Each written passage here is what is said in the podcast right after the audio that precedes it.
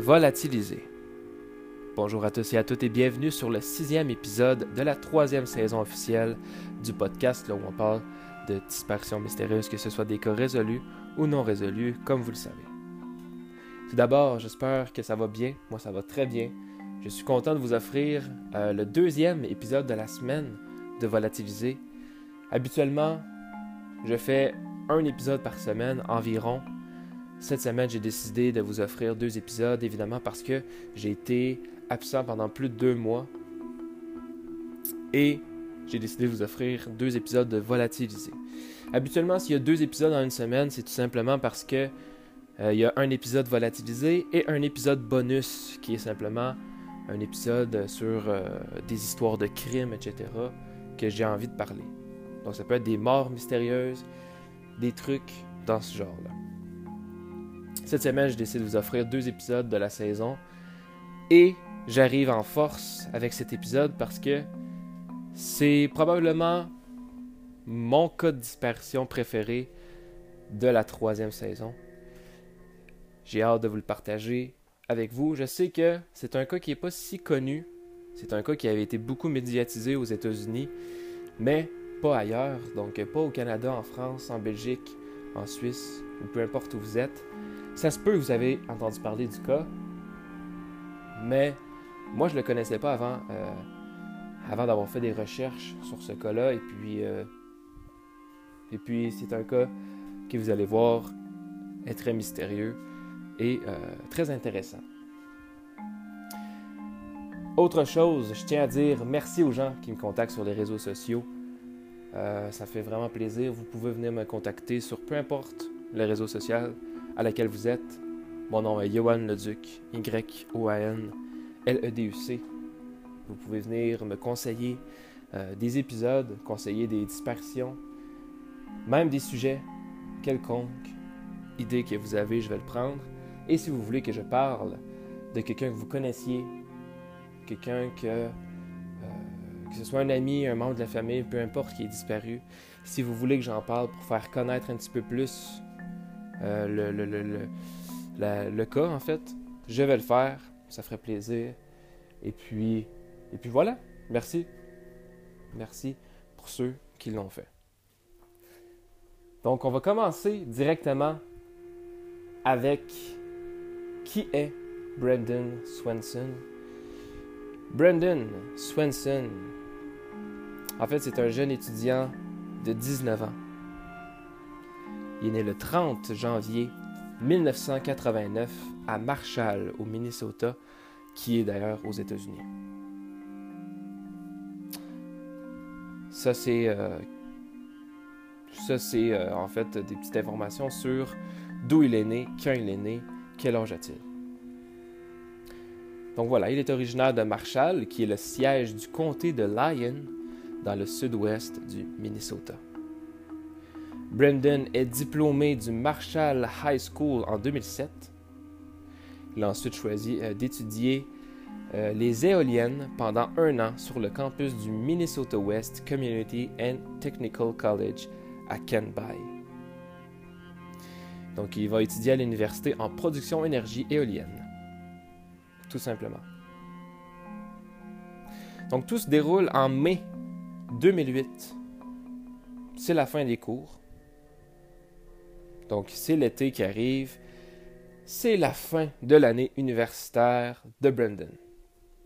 C'est pourquoi il y a une soirée, euh, le, 13 mai en fait, le 13 mai 2008, il y a une soirée pour fêter la fin de l'année universitaire. C'est une petite soirée entre, entre potes. Euh, Brandon va fêter avec quatre de ses amis. Donc c'est une soirée qui est, euh, qui est plutôt relax selon les gens qui étaient là. Donc les gens, euh, évidemment, consommaient de l'alcool, mais c'était pas, euh, c'était pas une grosse soirée d'alcool. C'était vraiment, on consomme de l'alcool, on parle. Brandon, en fait, voyait des amis qui n'avaient pas le temps de voir avec, avec ses études, donc en profitait puisque c'était la fin de l'année scolaire. Donc jusque-là, tout va bien, tout se passe bien. Brandon décide de quitter la fête peu après minuit. Donc, euh, peu après, peu avant, vers minuit en fait, vers minuit, minuit 30, il décide de quitter la fête. Donc, Brandon lui-même était au courant qu'il avait consommé de l'alcool, était conscient qu'il allait prendre son véhicule. Encore selon des témoins, Brandon, oui, avait bu de l'alcool, mais euh, n'avait pas assez bu pour être ivre ou voilà, être en état d'ébriété. Il était vraiment, euh, il était sobre, il était lucide, et puis c'est pas une raison de prendre un véhicule, mais Brandon a quand même décidé de prendre son véhicule pour se rendre chez lui pas trop tard. Donc, tu as eu une journée quand même d'école assez, assez difficile. Tu bois de l'alcool, la fatigue rentre tranquillement. Tu décides de partir pour pas rentrer trop tard chez toi. Surtout que, à environ 48 km euh, d'où il était, c'était sa maison en fait. Donc, il fallait fallait qu'il fasse un bon euh, trentaine de minutes, si on veut. Un bon 30 minutes, là, 30, 35, 40 peut-être minutes sur, euh, la route. Habituellement, euh, habituellement lorsqu'il était à l'école, il, empruntait en fait le Highway 68, qui est en fait une voie rapide en ligne droite de 50 km il arriverait directement chez lui. Donc ça, c'est une, une, route en fait qu'il prenait à chaque jour pour aller à l'école, parce qu'il allait, à l'école à Kenby et il vivait à Marshall. Donc, comme j'ai dit, c'est environ euh, une quarantaine de kilomètres. Mais ce soir-là, il décide d'emprunter d'autres petites routes. Donc il s'est dit, moi je ne vais pas passer par la Highway 68 comme, d'habitude, puisque j'ai consommé de l'alcool. Et s'il passe par la Highway 68, qui est pratiquement la route principale, j'ai beaucoup plus de chances de me faire attraper par les policiers. Et comme vous savez, aux États-Unis, ils ne rigolent pas avec l'alcool au volant. Donc, voire même, il, il pourrait aller en prison, en fait. Brandon a 19 ans, et il vient de terminer euh, sa première année d'université, donc il n'a pas très envie d'aller en prison. Il décide de prendre des routes en gravier, qui est des routes en fait euh, pour euh, faire des détours. Donc c'est toujours des routes pour faire des détours. C'est toujours plein de détours. Donc au lieu de faire une ligne droite de 50 km, il va donc décider de prendre des petits détours par-ci, par-là pour esquiver l'allée principale. Ce qui va rallonger d'ailleurs beaucoup son, euh, son, chemin, donc son itinéraire, si on veut. Donc ça fait déjà un moment, il est environ 1h15 euh, du matin. Ça fait un bon moment qu'il fait des détours. Il se dit, il semble un peu perdu dans ce labyrinthe agricole. Il sait pas trop où il est. Faut savoir aussi que, vu du ciel, Minnesota, c'est comme une grille. Juste pour vous montrer comment il y a beaucoup de routes de supplémentaires, en fait, des routes, des petites routes là où est-ce que tu peux emprunter pour faire des petits détours. Donc c'est comme une grille. Il y a beaucoup de routes un petit peu partout qui te permet d'aller justement un peu partout et d'emprunter euh, plusieurs chemins. C'est habituellement des routes qui se ressemblent tous. En fait, c'est des routes qui se ressemblent toutes. Pardon, j'ai dit tous. Mais c'est des routes qui se ressemblent pratiquement toutes parce qu'il y a beaucoup de champs agricoles, il y a beaucoup de fermes, il y a beaucoup. Euh, c'est très culturel en fait. Euh, comme, endroit. Donc, c'est des routes qui se ressemblent pratiquement toutes. Brandon va donc se demander s'il n'est pas perdu. Il est 1h15 du matin. Il croit reconnaître, par exemple, où il est. Parce que son ami habitent dans le même secteur. Donc il se dit, je crois savoir où je suis. Par contre, je vais, je vais revirer. Donc il est dans une route. Il voulait revirer avec son véhicule pour, euh, en fait, prendre un autre détour au lieu de celui-ci. Ou tout simplement pour voir où il était vraiment rendu. Si c'était vraiment où il pensait être, etc. Donc là, il décide de faire demi-tour sur la route. Par contre, petit problème, sa voiture tombe dans le fossé. Donc là, il est pris dans le fossé avec son véhicule. Son véhicule n'est pas capable de sortir du fossé. Il est donc vraiment pris dans le fossé en plein milieu de la nuit, alors qu'il n'y a pas de lampadaire, il n'y a pas de lumière. C'est l'obscurité totale. Il va donc sortir de son véhicule, constater que, évidemment, il est bien pris. Heureusement, pour lui, il avait son téléphone, son Motorola SLVR.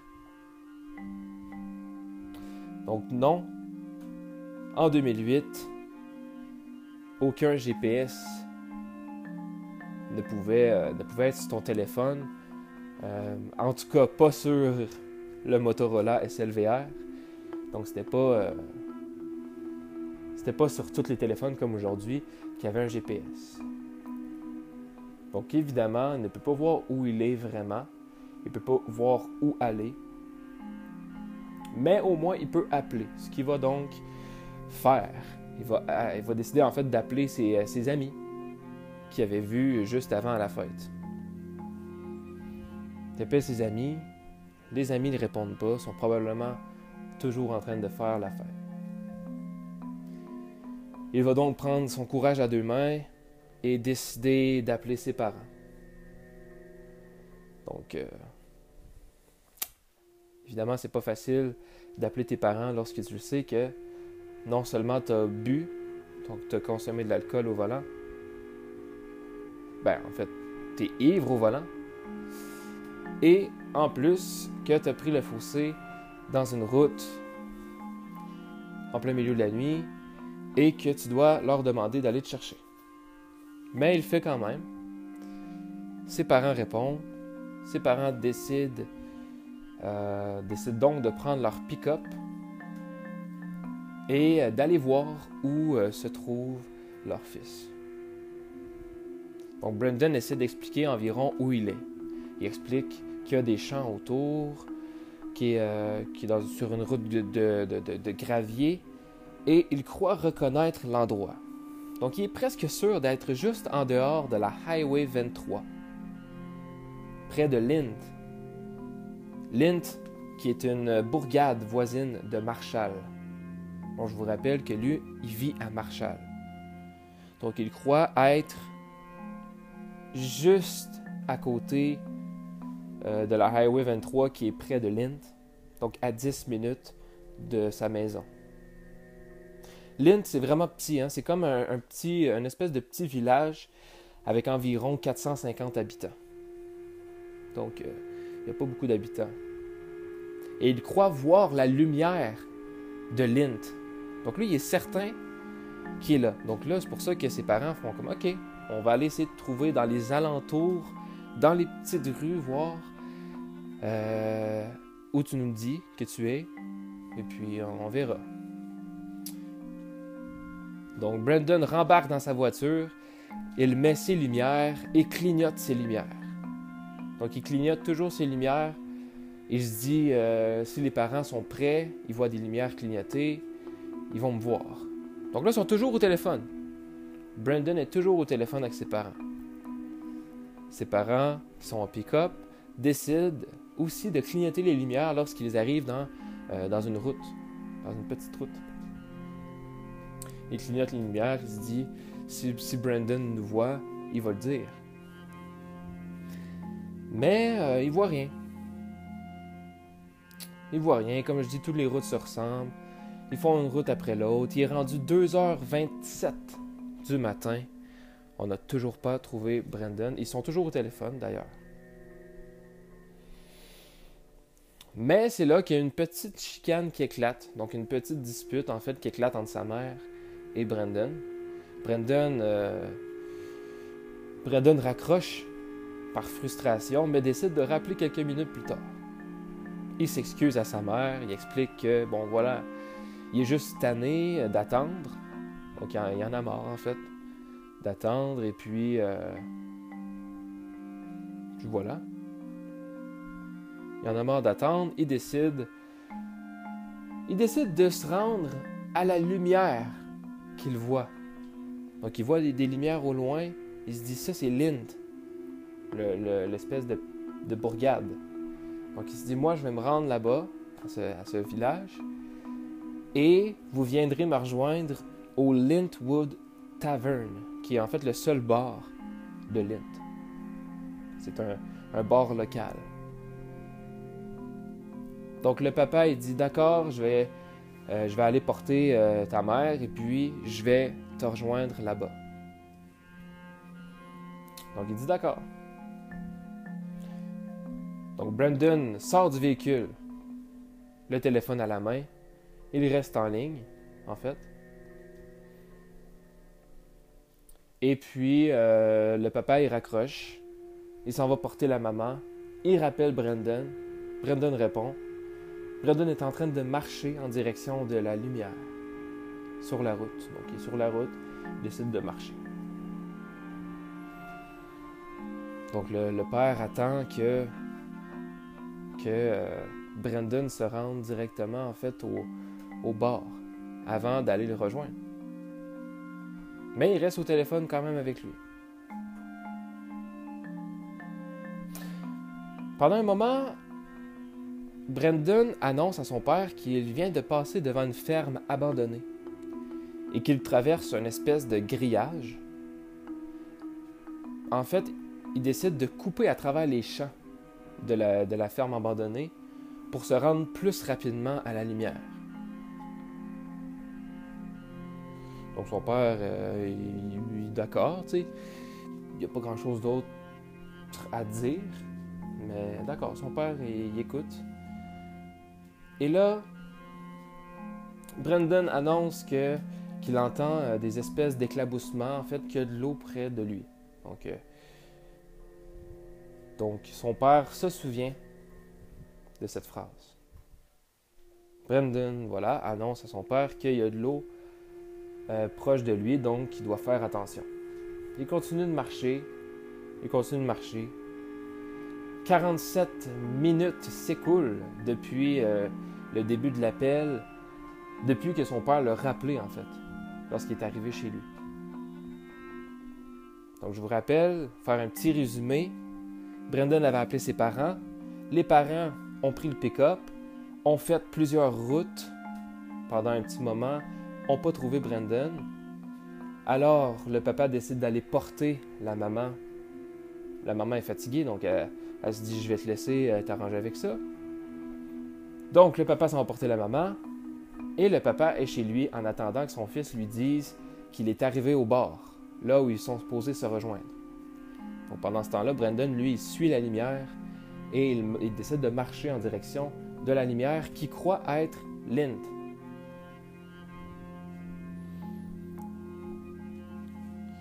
Donc, Brandon passe à travers le champ, donc il, saute par-dessus une barrière, ben une barrière, une barrière, mais c'est une clôture en fait, donc c'est des grillages. Il saute par-dessus des grillages pour passer directement à travers le champ le champ qui, euh, à ce moment de l'année, n'avait pas encore poussé. Donc les récoltes euh, des fermiers, etc., n'avaient pas encore poussé. Donc, il n'y avait pas des gros feuillages, etc. C'était vraiment simplement des gros champs. Donc, il décide d'aller de passer par là parce que c'était beaucoup plus facile, beaucoup moins long. Donc, il passe, sauf qu'il arrive proche de l'eau, comme je l'ai dit. Et pendant un moment, vers 3h10 du matin, Brandon lance un Oh merde! Et le téléphone raccroche. Donc évidemment, son père, inquiet, décide de rappeler. Ça sonne. Le téléphone sonne, sonne, sonne, sonne et tombe sur le répondeur. Donc, on décide de rappeler, ça sonne toujours, mais Brendan ne répond pas. Le père décide de, de se dépêcher à se rendre au bar local où il était supposé d'attendre son fils, de rejoindre son fils, mais le parking du bar est totalement vide. Le père va d'ailleurs attendre jusqu'à, en fait, plusieurs heures. Brandon ne va jamais s'y rendre. C'est donc à 6h30 du matin que la police sont avertis. Donc le père a appelé la police, a appelé les autorités.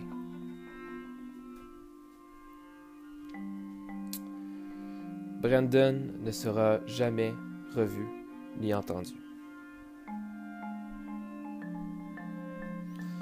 La police va d'ailleurs localiser son téléphone vers 6h30 du matin.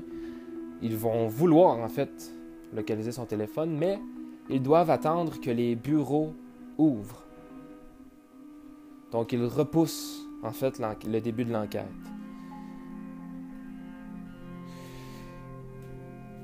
C'est quelques heures plus tard que les techniciens analysent euh, les derniers appels en fait téléphoniques de Brendan. On découvre que le téléphone a borné une dernière fois entre Ken Bay et Marshall. Hmm. Donc je vous rappelle que Brendan disait être environ euh, près de Lint. Donc euh, qui est à 10 minutes de Marshall. Donc là, ça borne entre Ken Bay et Marshall, ce qui est plutôt ce qui est plutôt correct. En fait, c'est plutôt vrai. Parce qu'il y a quand même 48 km qui séparent les deux. Mais bon. Lorsqu'un téléphone borne, on peut savoir où environ le téléphone a borné, mais c'est environ à 30 km de différence. Donc ça peut être, par exemple, si vous êtes perdu dans une forêt et que votre téléphone a borné une dernière fois, on peut savoir à environ 30 km près où vous êtes. Mais 30 km, c'est quand même énorme.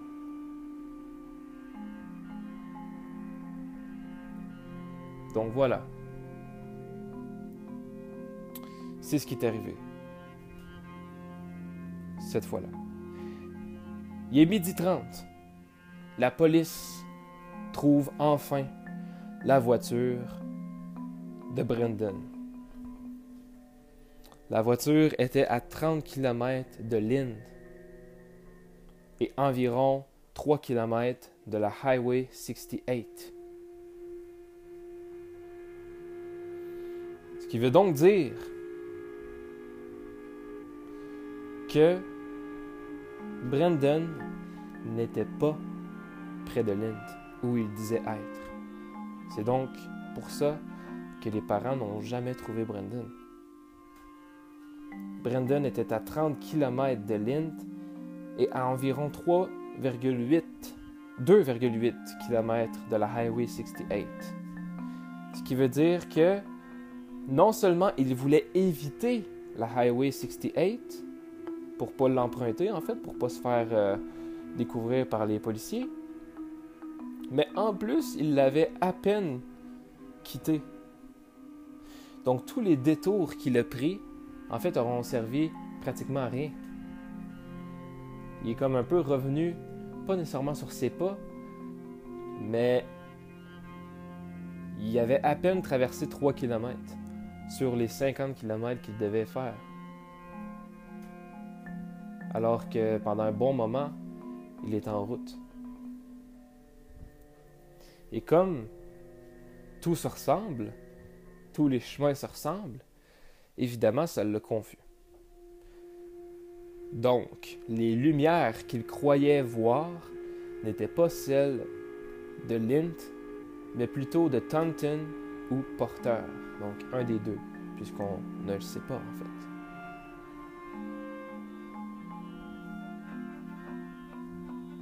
Donc pendant tout, ce temps, en fait, Brendan était dans une euh, espèce d'illusion. Brendan était croyait voir la lumière de Lint alors que c'était totalement pas la lumière de Lint.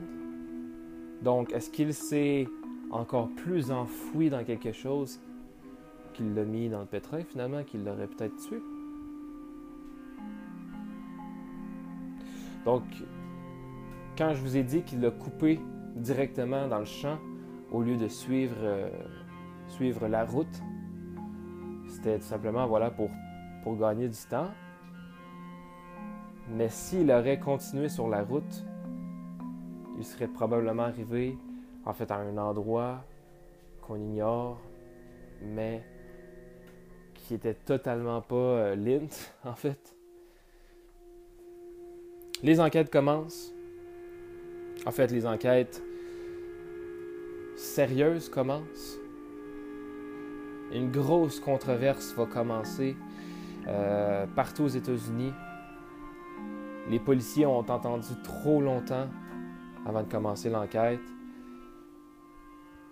Tout simplement parce que Brandon était un adulte. Il avait 19 ans. Les policiers ont dit que ce n'était pas rare qu'un adulte en fait de cet âge disparaissait mais qui revenait peu de temps après. Alors ils ont décidé d'attendre, mais c'était peut-être les heures critiques qui ont en fait été gaspillées. Donc des grosses controverses vont arriver. Les parents vont d'ailleurs essayer de faire entrer une loi, la loi Brandon, qui obligerait les policiers, peu importe l'âge de la personne disparue, à commencer l'enquête immédiatement, plutôt que d'attendre que la personne revienne ou qu'il revienne jamais. La loi euh, en 2009 a été, euh, voilà, offerte, si on veut, mais je ne suis pas certain euh, qu'encore aujourd'hui, ben en fait qu'aujourd'hui on, utilise cette loi, puisqu'encore une fois, beaucoup de dispersions ont eu lieu à cause de l'attente des policiers. Je ne dis pas que c'est à cause d'eux, je dis simplement que si ils auraient commencé dès maintenant, dès l'appel téléphonique, l'enquête, ça aurait sauvé beaucoup de vies, malheureusement. Donc, près de 350 km ont été fouillés avec une trentaine de chiens spécialisés. Mais rien n'a été trouvé. On a d'ailleurs su c'était euh, c'était quoi en fait l'eau que Brandon avait avait vue et c'est là que le mystère vraiment commence. Donc on a pu un peu retracer le chemin de Brandon sans vraiment savoir en fait vers quelle direction il est allé. Est-ce qu'il est allé en direction de Porter ou il est allé en direction de Taunton, qui est totalement euh, à l'opposé d'où il était supposé? Donc plusieurs questions arrivent. De un, comment il a pu se perdre aussi euh, pas aussi facilement, mais autant? Comment il a pu se perdre autant? Alors que ses parents, en fait, euh, se sont jamais rendus compte que leur fils avait consommé de l'alcool. Euh, comme le père, le père disait, le père, c'est quand même lui qui connaît son fils le mieux au monde. Et euh, selon lui, il était 100% lucide. Il allait bien, en fait. Il n'avait vraiment pas l'air en état d'ébriété. Il n'avait pas l'air confus. Tout était normal, en fait, chez Brandon. Donc, ce n'est pas l'alcool qui a joué en jeu. On aurait pu penser qu'il s'est cogné la tête, par exemple. Mais aucune trace de sang, rien n'a été dévoilé dans le, véhicule. Même que c'était vraiment pas un accident d'auto. Le, le véhicule avait rien. Il n'y avait même pas une égratignure. C'est simplement parce que le véhicule était dans une pente dans un fossé et qui n'était pas capable de, sortir. En fait, il aurait fallu euh, euh, une dépanneuse pour le sortir, tout simplement. Il aurait fallu qu'on le tire. C'est tout simplement pour ça. Comme je vous dis, c'était dans l'obscurité complète. Est-ce que c'est ça qui l'a qui l'a mêlé un petit peu avec la fatigue et un peu d'alcool, même si ça ne l'a pas rendu confus. Mais peut-être qu'il a emprunté des chemins en croyant que c'était c'était les bons. En plus, tu n'as pas de GPS, rien. Tu prends toujours la même route et ensuite, le lendemain, tu décides, après, après en fait toute ta vie à l'avoir pris, ce chemin-là, tu décides de m'emmener, de prendre un chemin différent, une petite route, et décider de prendre plein de petites routes pour essayer d'arriver à ta destination, c'est sûr que c'est, c'est. Mais le truc étrange, c'est qu'il était à peine à 2,8 km de la route principale où qui était supposé en fait de prendre s'il n'avait pas consommé d'alcool. Alors qu'il était parti depuis genre depuis genre 40 minutes. Donc lui, après 40 minutes, il s'est dit Ah ben ça y est, je suis prêt. Je suis près de où je suis. Parce qu'habituellement, ça y prend environ 40 minutes. Donc lui, après 40 minutes à prendre des détours et des détours et des détours, il s'est dit Bon ben ça y est, je dois être près de Marshall. Alors que pas du tout, il était euh, complètement. Euh, complètement pas là en fait. Donc, une autre question était euh, est-ce qu'il est tombé dans l'eau? Est-ce que le oh merde qu'il a fait juste avant de raccrocher, peut-être qu'il a simplement trébuché en marchant et que le téléphone a tombé dans l'eau, ce qui a raccroché? Le téléphone. Mais le téléphone sonnait toujours quand son père a voulu appeler. Ce qui ne veut pas dire que le téléphone n'a pas tombé dans l'eau. mais on saura peut-être jamais. Donc voilà, on a retrouvé euh, la, fameuse la fameuse rivière euh, de l'appel téléphonique de Brandon. Il s'agit de la Yellow Medicine River, qui est d'ailleurs devenue la rivière la plus fouillée de l'histoire des États-Unis. Maintenant, euh, chaque année depuis 2008, on fouille la rivière en espérant trouver quelque chose sur Brandon. Mais honnêtement, il n'y a absolument rien. D'ailleurs, c'est une rivière qui est même pas creux, Donc c'est une rivière qui n'est pas profonde. Euh, la rivière fait à peine un mètre dans certains endroits et le plus profond de la rivière peut atteindre 3 mètres qui est franchement pas si, c'est pas si pire et c'est pas difficile à fouiller. Euh, et même que souvent la chaleur assèche la rivière complètement, qui devient, qui devient euh, en fait plus d'eau pendant l'été. Donc on aurait certainement obligatoirement trouvé la trace de Brandon s'il aurait vraiment tombé dans l'eau. La théorie la plus plausible dit que Brandon est bel et bien tombé dans l'eau, mais a réussi à sortir et est décédé d'hypothermie plus tard.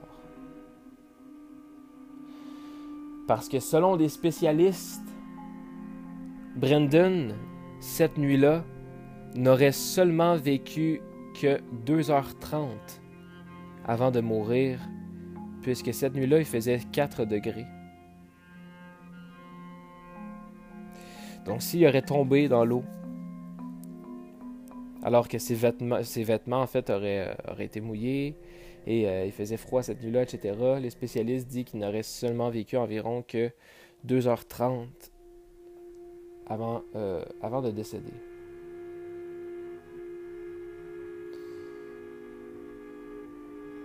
Donc franchement, avec une trentaine de chiens spécialisés D'ailleurs, les chiens, une piste importante et surtout intéressante, les chiens, lorsqu'ils sentaient l'odeur de Brandon, ont été dans la rivière, mais ont traversé de l'autre côté de la rivière et ont continué un chemin euh, en gravel, en fait, en, gravier, avant de s'arrêter. Ce qui voudrait dire que le oh merde était peut-être bel et bien Brandon qui tombe dans l'eau. Alors évidemment, en tombant dans l'eau, son téléphone brise. Et là, il décide, ben, après avoir sorti de l'eau, il décide de continuer de marcher en direction de la lumière qu'il voyait, parce que lui, il était sûr et certain qu'il retrouverait son père au bord local. Alors que pas du tout.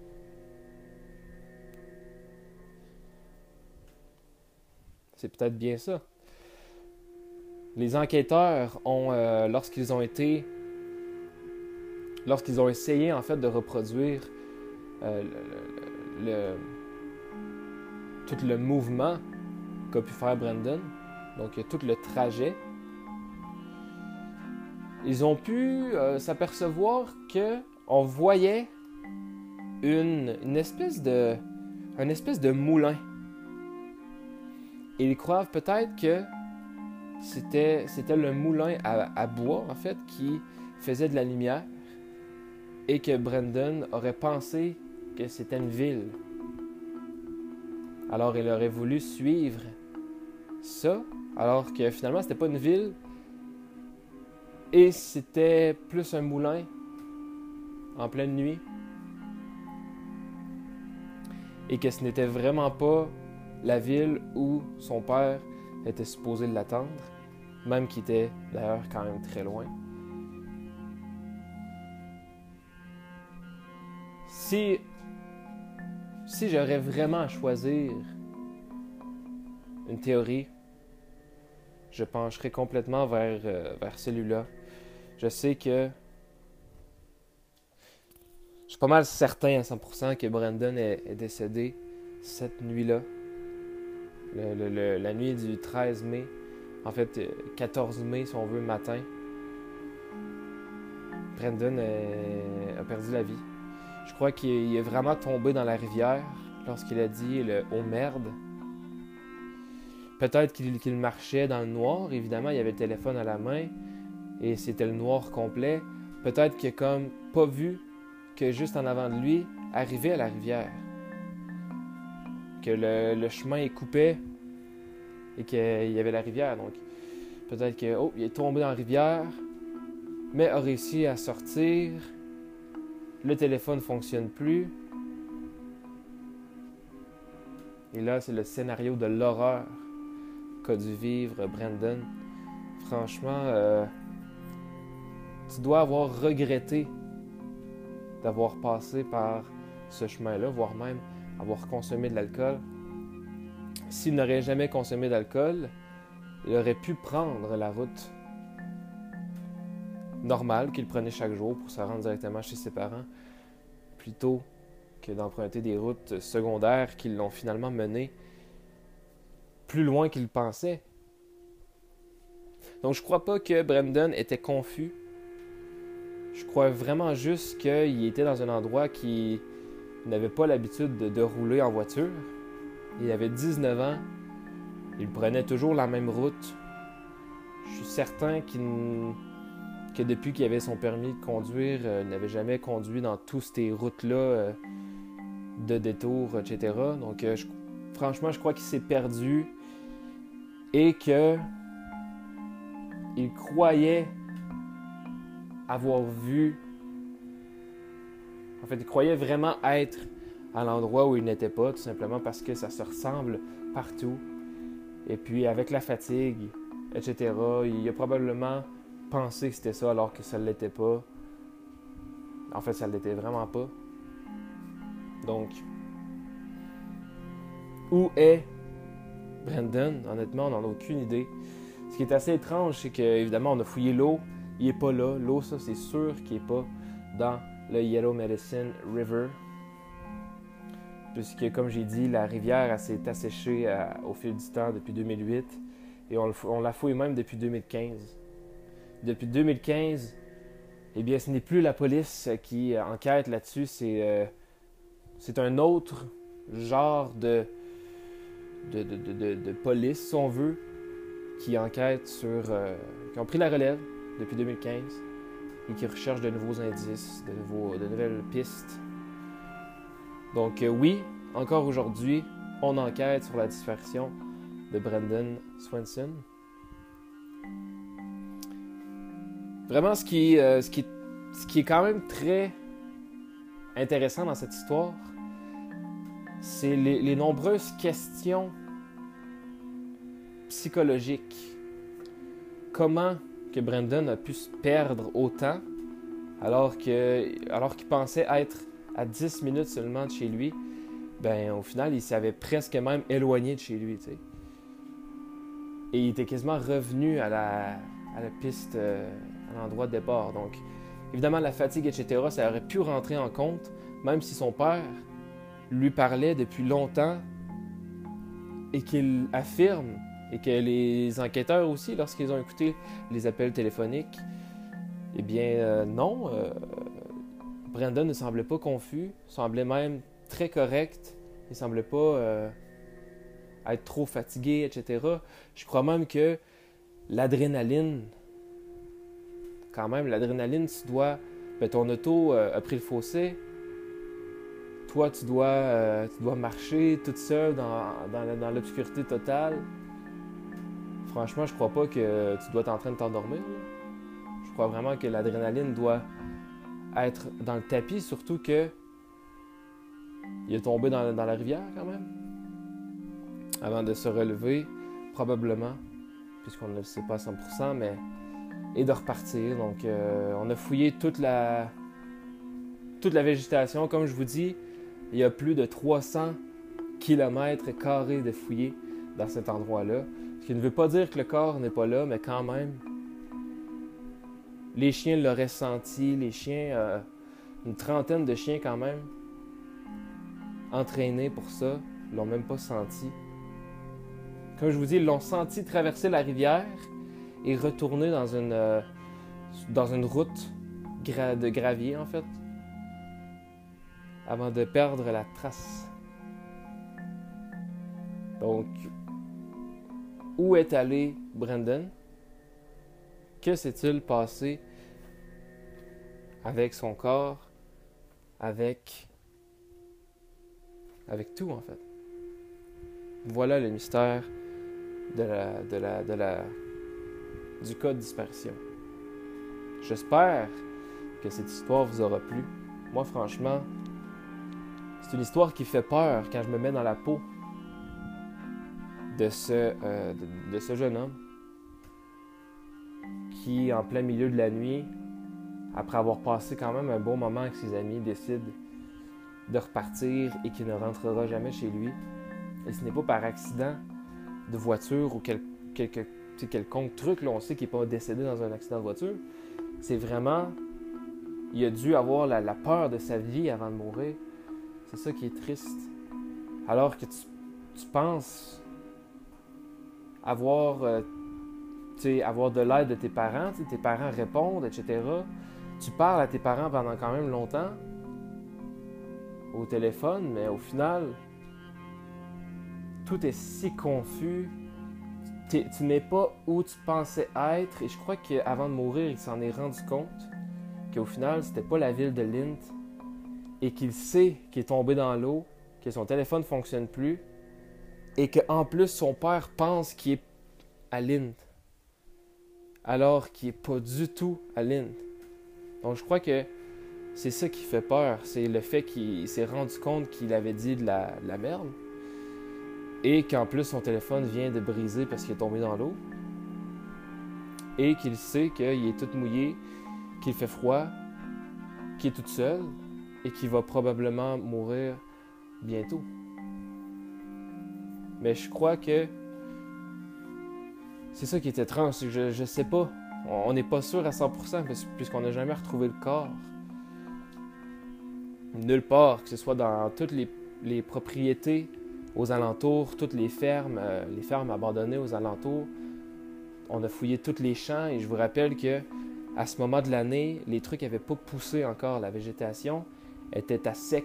Les champs étaient, euh, il n'y avait rien, il n'y avait pas de feuillus, rien. Donc s'il y aurait eu un corps, on l'aurait vu, on l'aurait retrouvé. Donc soit que c'est extrêmement éloigné Mais bon, il voulait suivre les lumières, donc arrivé aux lumières, qu'est-ce qu'il a fait? Et de quelle lumière il parlait? On ne sait pas. Est-ce qu'il s'est rendu aux lumières? Franchement, si tu vois les lumières d'une ville, c'est que tu n'es pas si loin. Mais bon. Au final, il aurait peut-être vu euh, les lumières de la ville de Taunton ou de Porter, qui était aux alentours, puisqu'il était entre Taunton et Porter. Donc, donc c'est là en fait qu'ils ont cherché, euh, qui ont cherché, euh, voilà, mais tu sais, 350 km carrés. Écoute, c'est long là, c'est long là, avec une trentaine de chiens et que jamais rien trouvé, c'est très bizarre. C'est très étrange. Et comme je dis, probablement qu'on ne saura jamais ce qui s'est réellement passé à, euh, à Brandon.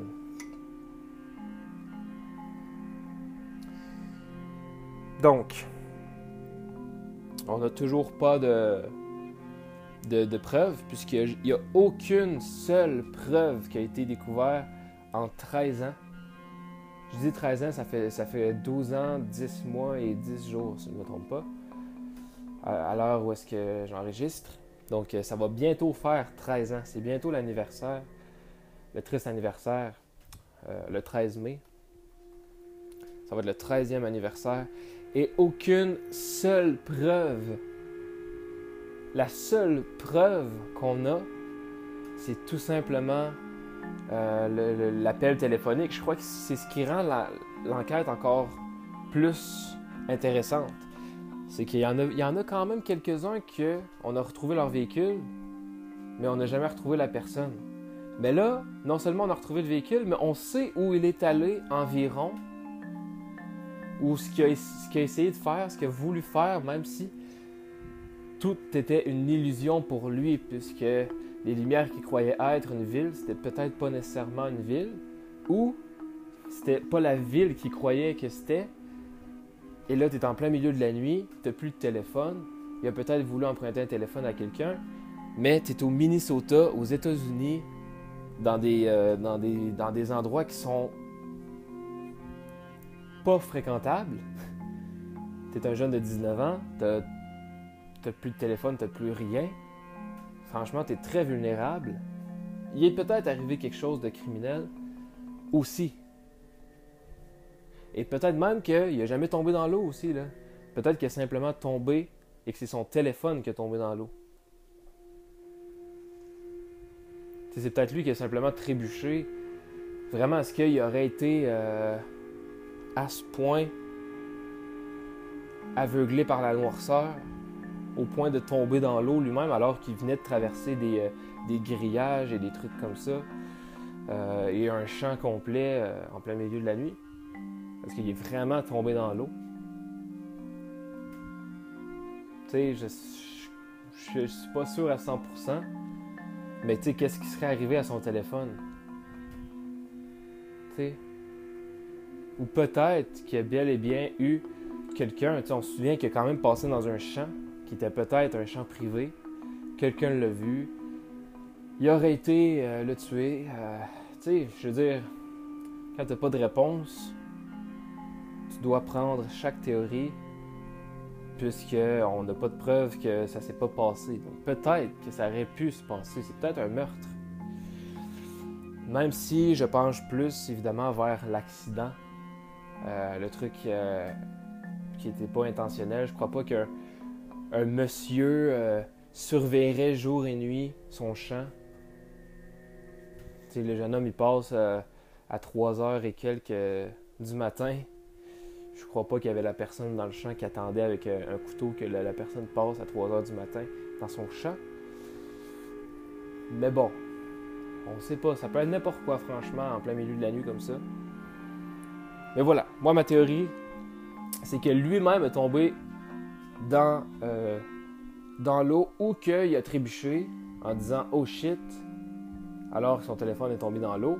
Une chose est sûre, c'est que son téléphone est selon moi tombé dans l'eau. tu as le téléphone qui est éteint, qui est hors service, alors que tout va bien. Peut-être aussi qu'il a simplement manqué de batterie. Il s'est dit, oh shit, je manque de batterie. Ou lui, ça a coupé. Peut-être qu'il était au téléphone avec son père. Et quand il a entendu que ça a coupé, il s'est dit, oh shit, j'ai manqué de batterie. Et là, c'est là que ça a coupé. C'est peut-être ça aussi. Ensuite, qu'est-ce qui est arrivé? On ne sait pas. Donc moi, ça, ça joue entre ces trois options-là. Il est tombé dans l'eau. Évidemment, son téléphone brisé. Il continue de marcher vers la lumière. Est-ce qu'il s'est rendu, est-ce qu'il s'est pas rendu? On ne sait pas, mais une chose est sûre, il est mort de froid. Ça, c'est la première théorie. La deuxième, il a trébuché. il avait son téléphone à la main. Il a trébuché. Euh, il était en plein milieu de la nuit. Il faut savoir aussi que Brendan était presque aveugle de l'œil gauche. Il n'était pas 100% aveugle, mais il était presque aveugle de l'œil gauche, ce qui l'empêchait, évidemment, d'avoir certains réflexes. Peut-être qu'il a trébuché sur une, branche, euh, une espèce de... Voilà, un truc qui était par terre, il a trébuché. Son téléphone est tombé dans l'eau puisqu'il était juste à côté de l'eau. Alors là, il s'est dit, merde, qu'est-ce que je fais? Alors il a peut-être essayé d'aller récupérer le téléphone dans l'eau. C'est pourquoi que les chiens l'auraient euh, senti de l'autre côté de la rivière. Mais bon, franchement, j'ai aucune idée. Peut-être qu'il a simplement aussi traversé de lui-même la rivière pour que ça aille plus vite. Mais c'est vrai, tu sais, il, a vu la lumière qui était de l'autre côté de la rivière. Il s'est dit, merde, je dois vraiment traverser pour aller à la lumière, tu sais. Puisqu'il était, euh, il voyait bien que s'il suivait la rivière, ben ça finissait plus. Donc il s'est dit, je vais, je, vais, je vais traverser ou je vais essayer de sauter. Mais évidemment, il est tombé dans l'eau, donc les chiens l'ont suivi là aussi. Il a, emprunté. Une chose est sûre, il, a, il a traversé la rivière, ça c'est sûr. Mouillé, pas mouillé, son téléphone l'a été.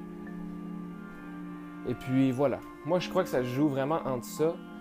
Mais c'est ensuite, qu'est-ce qui s'est passé? C'est là que ça se corse un peu. Est-ce que il est mort d'hypothermie? Il faisait froid, etc. Est-ce qu'il a fait une mauvaise rencontre sur la route? Est-ce qu'il s'est vraiment rendu à la lumière et euh, c'est là qu'il a fait une mauvaise rencontre ou simplement il s'est perdu dans la forêt? Alors qu'il était arrivé à la lumière, il s'est dit merde, je vais où après? Si c'est pas cette lumière-là que je suis depuis le début? Il s'est perdu dans la forêt. Donc euh, voilà, on sait que souvent les gens qui se perdent dans la forêt sont très difficiles à être retrouvés. Donc c'est peut-être ça aussi, mais encore là, Vraiment, c'est difficile d'avoir une réponse quand tu as une trentaine de chiens qui sont entraînés depuis toute leur vie pour faire ça, pour retrouver des gens, et qu'au final ne le retrouvent pas, mais qu'ils ont quand même suivi sa trace vers les chemins. Donc vraiment, il y a tellement de choses qui auraient pu arriver qu'au final, on n'en a aucune idée. Et vraiment, j'ai une pensée pour, euh, pour Brendan qui a vécu la pire des choses que tu peux vivre, franchement. Euh, te sentir en danger comme ça, en plein milieu de la nuit. Vraiment, euh, ouf. Ça a vraiment dû être atroce euh, pour ce jeune homme-là. Donc voilà, on a fait le tour. Dites-moi ce que vous en pensez. J'espère que ça a été clair. Parce que franchement, cette histoire est compliquée à expliquer. Il y a tellement de, noms de villes, d'endroits, et de confusion dans ce qu'il annonçait au téléphone que lorsqu'on a les vraies réponses sur les destinations où il était, c'était même pas aux mêmes endroits. Donc il y a tellement de confusion, de trucs, d'informations aussi qui sont un peu confuses avec la réalité. Donc ça a été un peu dur à expliquer. J'espère que vous avez quand même compris. Si vous n'avez pas compris, comme du monde, euh, que ben, l'histoire, en fait, je vous conseille d'aller euh, écouter euh, la vidéo de Lionel Camille qui l'explique très bien sur YouTube. C'est un peu la même chose en fait que j'ai dit, mais il l'explique mieux. Je crois que vous allez peut-être mieux comprendre. Si vous avez déjà compris l'histoire, eh bien, euh, eh bien, ça sert à rien d'y aller puisque c'est pas mal les mêmes informations. Mais, euh, mais voilà. Voilà. Voire même que dans ce podcast, il y a eu un petit peu plus d'informations parce que la vidéo de Lionel, ça fait quand même trois ans. Il y, avait, des petits trucs qui ont sorti dans les trois dernières années, mais franchement pas tant. Vraiment pas beaucoup. C'est pas des trucs qui ont fait avancer l'enquête ou quoi. Il n'y a pas eu de preuves qui a été découvert non plus, rien. Euh, puis surtout qu'ils n'ont jamais retrouvé de traces de pas. Parce que c'était pas du, du, gazon, c'était pas de l'herbe ou, euh, ou du, du, du, euh, sable ou, ou, quelque chose comme ça dans laquelle on pouvait retrouver des traces de pas. C'était vraiment une route. C'est vraiment une route sur laquelle il marchait. Donc on ne sait pas vers quelle direction il est parti. C'est pour ça que la seule rivière qu'il y avait autour, c'était la Yellow, euh, la Yellow Medicine River. Mais, euh, mais au final, on n'a aucune idée dans quelle direction il allait, dans quelle lumière il voyait, quelle, pour quelle ville, pour quel truc. Est-ce que c'est vraiment le truc, une ville ou c'est vraiment un truc de, de moulin ou de autre chose? Ça, on ne le sait pas. Une chose est sûre, c'est comme j'ai dit, ils ont fouillé 350 km avec des chiens, avec des gens, plein de gens, plein d'enquêteurs. Bref, rien n'a été trouvé, absolument rien. Aucune petite preuve, aucune trace de pas, euh, aucun téléphone, évidemment. Donc le téléphone n'a jamais été retrouvé. Donc il n'a pas été dans l'eau non plus. Parce qu'il n'a pas été retrouvé dans l'eau, le téléphone. C'est ça qui est étrange. C'est peut-être pour ça que je dis, peut-être qu'au final, il a découvert qu'il avait manqué de batterie, que lui, il a entendu la voix de son père couper, il s'est dit oh shit, et que c'est la dernière chose que son père aussi a entendu avant que ça coupe. Peut-être. C'est une théorie, mais euh, une théorie que je trouve intéressante parce qu'elle a été nommée nulle part. Parce que je pense que vraiment, si le téléphone avait été dans l'eau, peut-être qu'on aurait fini par le trouver lorsque justement ça l'a asséché. Euh, lorsque la rivière ben, a, manqué d'eau finalement. Et lorsqu'on a fouillé au complet, surtout que c'est pas une grosse rivière, c'est petit, donc euh, ben, c'est pas profond, en fait, c'est ce que je veux dire. Donc je crois que le téléphone, on aurait peut-être retrouvé. Bref, il y a trop de confusion. J'espère que ça vous a quand même plu cette histoire, le sixième épisode. Et puis pour les deux dernières minutes, je tiens à vous remercier d'être encore là. Mais aussi, de faire attention, évidemment, de ne pas prendre l'alcool, ben, le volant quand vous buvez de l'alcool. Donc l'alcool au volant, c'est non. Évidemment. Et, euh, et, puis, euh, et puis voilà. Que ce soit au volant, pas au volant, faites attention quand même lorsque vous prenez de l'alcool. Et puis, euh, de toujours aujourd'hui, on a la chance quand même d'avoir des téléphones qui ont des GPS. Donc, vraiment utiliser le GPS quand c'est des, des, petits trucs comme ça. Et puis, n'hésitez pas à appeler vos parents, même si vous faites une bêtise comme ça, si vous avez peur de vous faire chicaner. Franchement, ça peut vous sauver la vie. Ou appeler le 911 tout simplement parce que si Brendan aurait appelé le 911, le 911, lorsqu'il reçoit l'appel, ils savent où vous êtes. Et il y a 100 mètres, je crois, c'est 100 mètres de, de distance. Donc, ils savent à 100 mètres d'où vous êtes, mettons. C'est à 100 mètres près. Ce qui veut dire que Brandon aurait finalement été sauve s'il aurait appelé la police au lieu d'appeler ses parents. Mais il avait peur de se faire, de se faire arrêter puisqu'il avait consommé de l'alcool. Sur ce, les amis, on se retrouve bientôt pour le septième épisode de Volatiliser. Encore une fois, j'espère que ça vous a plu. D'ici là, ne disparaissez pas, ce n'est pas une fierté de disparaître ou de commettre un crime quelconque. Merci beaucoup de m'écouter. J'espère que le prochain épisode va vous plaire également. On se retrouve très bientôt. Salut tout le monde. À la prochaine.